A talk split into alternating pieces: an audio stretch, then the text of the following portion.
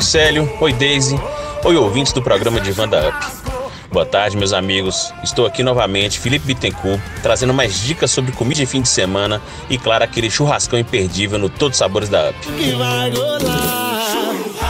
Daisy, hoje eu vou falar de uma das minhas principais armas de conquista de paladares amigos da churrasqueira.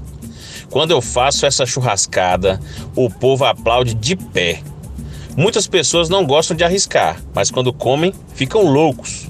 Estou falando dela, a maravilhosa, a barriga de porco, também conhecida como panceta.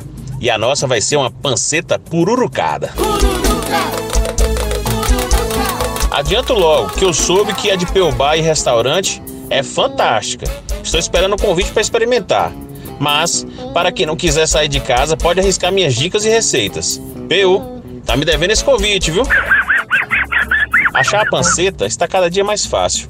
Compro no Ceasa ou ali na feirinha do bairro Brasil.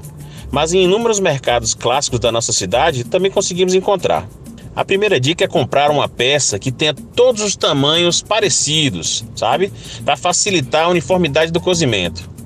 Outra dica é não comprar ela tão grossa, mas claro, com o couro que vai dar o charme da pururuca e com a gordura e carne de formas bem harmônicas.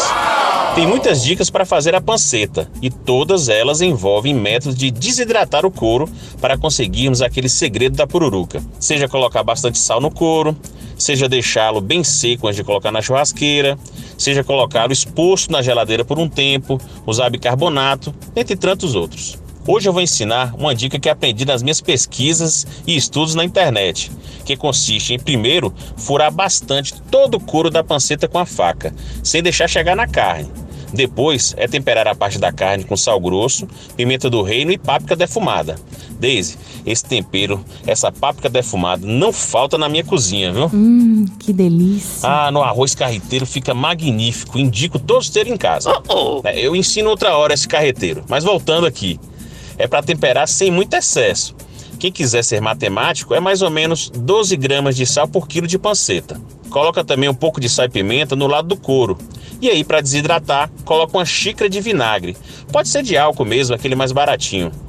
Massageia os dois lados e coloca para marinar na geladeira, com o lado do couro para baixo, por 24 horas ou até quanto você puder. Depois disso, é fogo brando com a carne para baixo, durante mais ou menos uma hora.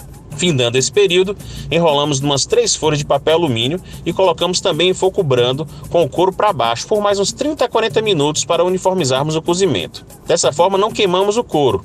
Depois disso, tira o alumínio e coloca alguns minutos em fogo alto com o couro para baixo para a magia da pururuca acontecer. Cuidado com o fogo para não queimar, fica atento. Depois disso, meus amigos, é tirar da churrasqueira, deixar descansar por uns 3 minutos, derramar um limão Tahiti por cima e curtir o sabor incrível da carne e aquele crote-crote da pururuca na boca. Hum, fantástico. Quem quiser pesquisa mais, vale a pena.